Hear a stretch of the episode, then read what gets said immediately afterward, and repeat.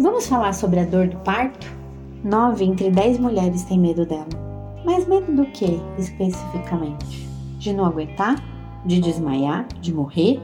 A verdade é que o nosso corpo, o corpo de quem gesta e de quem vai parir, ele é desenhado para dar conta dessa dor, fisiologicamente falando. Ele, o corpo, é tão inteligente que jamais causaria uma dor que ele mesmo não pudesse suportar. O que acontece é que a gente não dá conta no cabeção, né? no mental. Eu nem vou entrar no detalhe de onde vem essa falta de confiança em nós mesmas, mas vou dar um spoiler patriarcado, misoginia, capitalismo, machismo e por aí vai. Então, se preparar para o parto e se preparar para a dor, que é inerente ao processo, é também preparar a nossa mente. Tem formas e tem métodos para fazer isso. Eu pessoalmente acredito que a forma mais potente de todas, ela se chama autoconhecimento. Entender os seus limites, até onde você dá conta de ir, o que, que é importante para você, e se você chegar nesse limite, você tem recursos externos que te ajudam a lidar com essa dor e atravessar o processo. Tem um ciclo muito perigoso que a gente chama de medo, tensão, dor. Você sente dor, aí você tem medo e fica tensa. A sensação de dor aumenta, aumentando o medo, aumentando a tensão.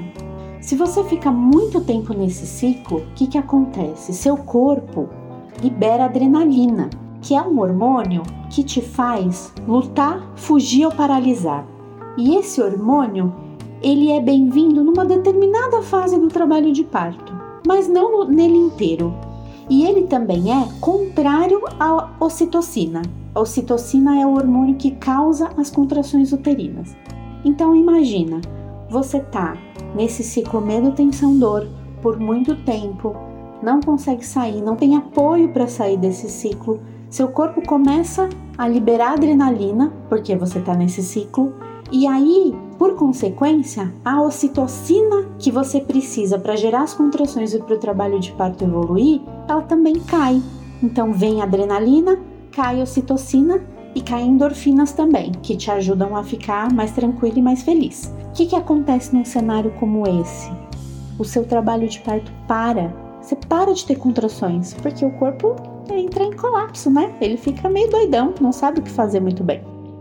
E aí, isso gera necessidade de intervenções, né? Que a sua assistência vai olhar e vai falar assim: puxa, não tem contrações, o trabalho de parto não vai evoluir, precisamos intervir.